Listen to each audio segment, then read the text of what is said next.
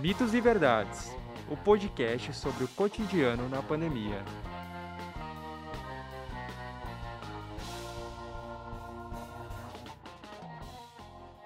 Olá, está começando agora o Mitos e Verdades. Eu sou Julia Abich e eu sou a Milena Conzen. No episódio de hoje, vamos falar sobre a importância e a influência do sono em tempos de pandemia. Não é novidade que a pandemia do coronavírus tenha afetado a saúde das pessoas de diversas formas, e uma delas é o sono. Isso ocorre porque o sono repõe as energias, fortifica o corpo e revigora a mente. Nesse sentido, uma boa noite de sono tem o poder de trazer inúmeros benefícios para as pessoas. A ciência tem mostrado que o sono é muito mais do que um momento de descanso. Pelo contrário, ele é fundamental para o processamento das emoções, para a fixação da memória e para a eliminação de toxinas acumuladas no cérebro durante o dia. Para esclarecer nossas dúvidas, convidamos o médico intensivista William Hudson. Bem-vindo, William, tudo bem? Boa noite, muito obrigado pelo convite. A pandemia do coronavírus tem afetado a saúde das pessoas de diversas formas e uma delas é o sono.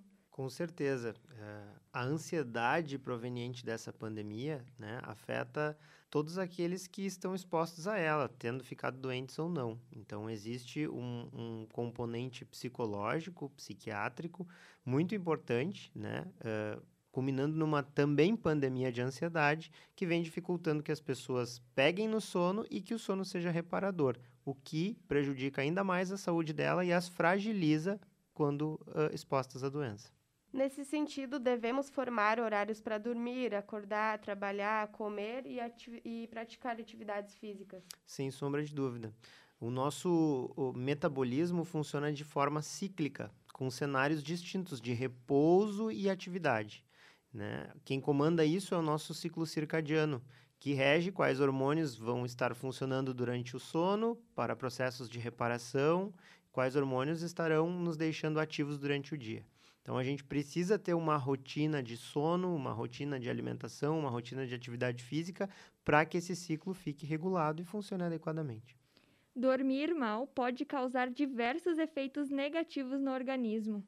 Sem sombra de dúvida, essa é, um, é uma grande verdade, né? A gente não tem uh, reservas de energia para que a gente funcione sem o sono. Os processos de reparação do nosso metabolismo, eles acontecem durante o sono, né? Uh, a gente elimina toxinas importantes do cérebro durante o sono e a gente consolida a memória durante o sono. Então, esses processos são vitais, a gente não tem como viver sem eles o ideal é ficar longe de eletrônicos uma hora antes de dormir. Eu diria que pelo menos uma hora. Né? A maioria dos aparelhos eletrônicos, principalmente smartphone, aparelho de televisão e tela de computador, eles emitem uma luz que, ao atravessar a nossa retina, ela vai uh, bloquear a secreção de um hormônio chamado melatonina, que é o hormônio que induz o sono. Né? Esse hormônio ele não é absolutamente necessário para que a gente pegue no sono, mas ele é necessário para que o sono tenha qualidade. Então, se a gente inibe a produção da melatonina pouco antes de deitar, muito provavelmente a fase inicial do nosso sono vai ser de baixa qualidade. Ficar sem dormir é mais prejudicial do que ficar sem comer. Esse é um fato curioso, né? A gente tem relatos uh, anedóticos né, de pessoas que fizeram jejuns tão prolongados quanto 200 dias, assim, e sobreviveram, né? Claro, eram pessoas obesas que fizeram para fins de emagrecimento e eu não estou recomendando que ninguém faça isso. É, mas as pessoas que tentaram privar o sono uh, por mais de 72 horas apresentaram sintomas muito graves, como convulsões, como alucinações. Então, ah, já faz algum tempo que o Guinness Book nem reconhece tentativas de quebrar o recorde de privação de sono, porque é, é sabido no meio científico que isso é algo extremamente arriscado para a vida. Então, realmente, a gente consegue ficar mais tempo em inanição, sem comer nada, do que uh, sem dormir. Consumir bebidas alcoólicas ajuda a dormir melhor. Seria ótimo, né? Mas não, não é verdade isso, né? Isso é um grande mito. Na verdade, a bebida alcoólica ela vai auxiliar a gente a pegar no sono mais rápido, né? A embriaguez, né, ou aquela tontura, ela facilita a entrada no, no, sono. Mas as fases do sono, que são todas fundamentais para que o sono seja reparador e efetivo, ficam extremamente perturbadas pela presença do álcool na corrente sanguínea. Então o sono acaba sendo um sono agitado, com micro despertares que às vezes nem são percebidos. Então se torna um sono inefetivo e não é adequado que se faça isso. O ideal é dormir 8 horas por dia para todas as pessoas, bebês, crianças, adolescentes, adultos e idosos. Esse é um fato parcial. Na verdade, hoje se tem um consenso de que o ideal é entre 7 e 8 horas para a grande maioria das pessoas, né? Mas existem aqueles cicladores rápidos que passam por todas as fases do sono e acordam bem dispostos com 6 horas. Então, é, existe uma variação interpessoal, mas a regra geral é de que quase todos nós precisamos de pelo menos 7 ou 8 horas. Mulheres precisam dormir menos que os homens. Isso é um mito, não existe esse dado científico, né? Vai variar de pessoa para pessoa, mas não em decorrência do sexo da pessoa, né? Uh, existem períodos da vida da mulher onde ela precisa repousar mais, a gestação, né, é um desses períodos. Mas, via de regra, em condições normais, homens e mulheres devem dormir pelo mesmo período.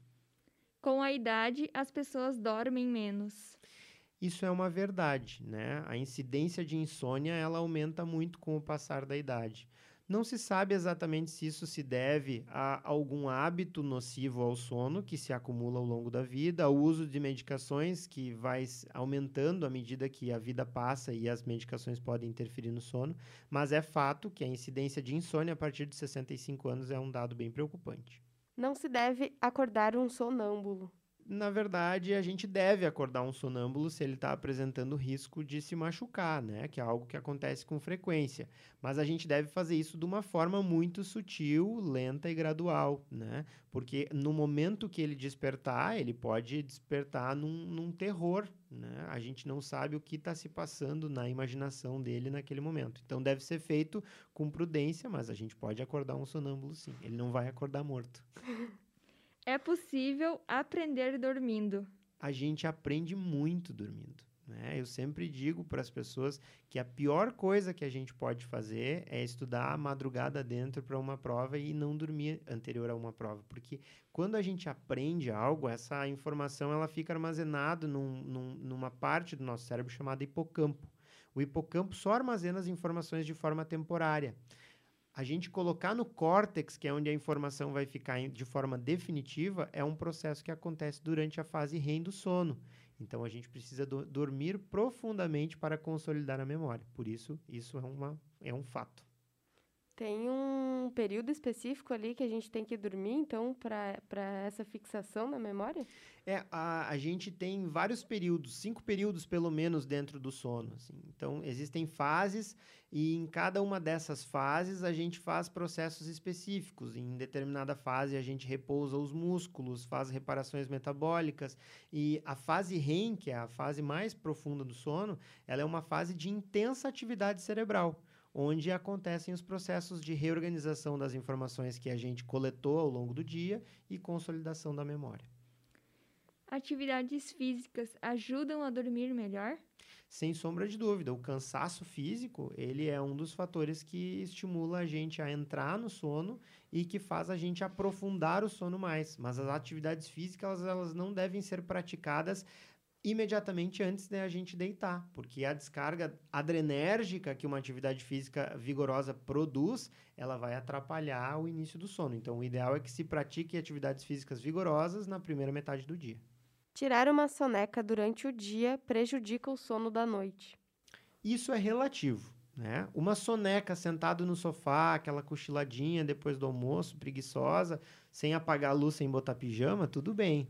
Né? Agora, se a gente for para o quarto, colocar um pijama, escurecer o quarto, deitar embaixo das cobertas e dormir horas, isso com certeza vai causar um desequilíbrio no nosso ciclo circadiano. Se a gente fizer isso de forma habitual, esse desequilíbrio ele vai se tornar uma doença, né? Então, não é ideal que a gente faça essas cochiladas, essas sonecas muito longas. Mas a famosa cesteada gaúcha, assim, sentado no sofá, ela é liberada. Nesse sentido, é possível recuperar o sono?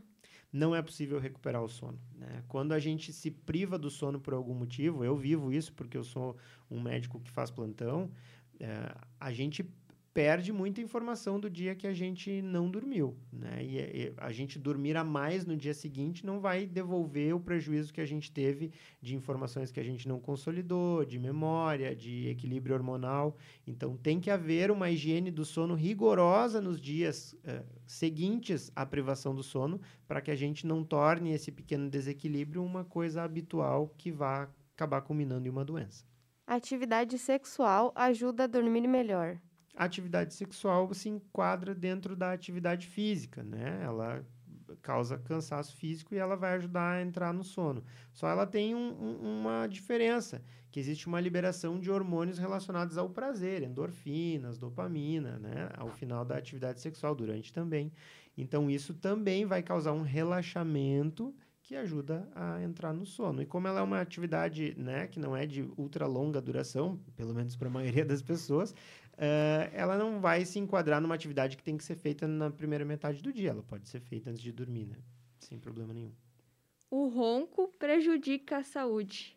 O ronco é um sinal de um desequilíbrio. Né? Um desequilíbrio da condução do ar até o pulmão. As pessoas que têm um desequilíbrio nessa condução grave, elas podem variar a sua oxigenação é, ao longo da noite e a baixa oxigenação ela causa um micro despertar ou um despertar completo. Né? Então o sono vai ficar muito prejudicado. Então quem está roncando está com um problema e esse problema deve ser revisto, sem sombra de dúvida.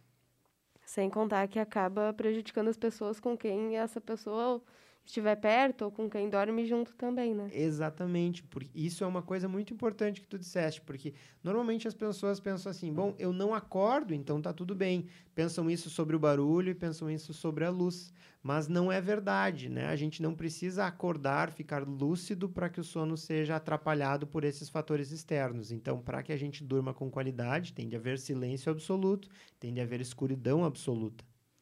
Nesse, né, nessa questão é, ter um quarto preparado, com menos luz, né, uh, dormir de pijama, sem roncar, é, ajuda a ter um sono mais tranquilo e também a ter uma saúde melhor? Sem sombra de dúvida. Esse é o pilar da higiene do sono, né? Que o quarto seja organizado, que ele não seja usado para trabalho, apenas para namorar e para dormir que a temperatura do quarto seja adequada, que a roupa de cama seja suave ao toque, que o pijama seja suave ao toque, todos esses fatores, eles influenciam tremendamente a qualidade do sono e a eficiência do sono para que a gente seja mais produtivo no dia seguinte. Os sonhos são um repasse do que aconteceu durante o dia isso acontece de forma indireta, não necessariamente eh, essa correlação seja objetiva a ponto de que a gente possa compreender, né?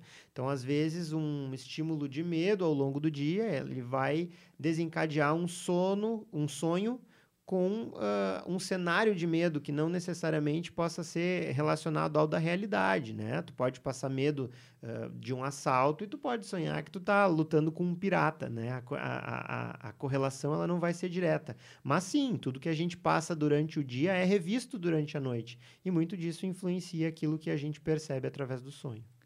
A qualidade do sono das pessoas piorou com a pandemia.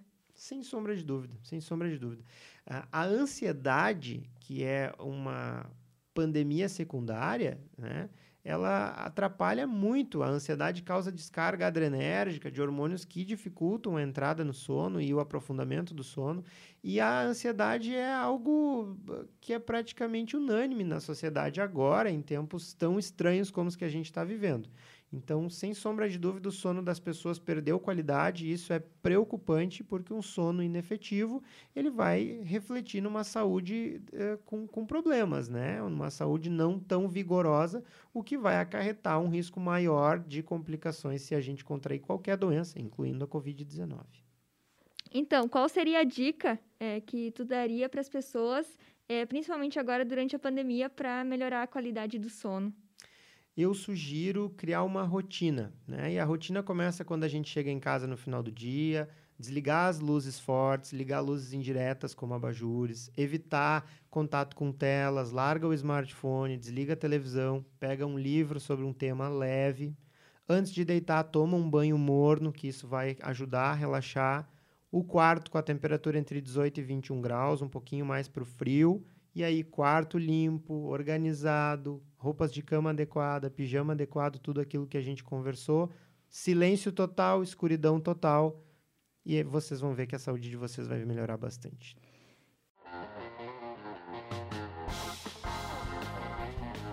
Encerramos por aqui mais um episódio do podcast Mitos e Verdades. Você tem alguma curiosidade sobre algum tema? Mande sua sugestão para nós aqui nos comentários. Até o próximo!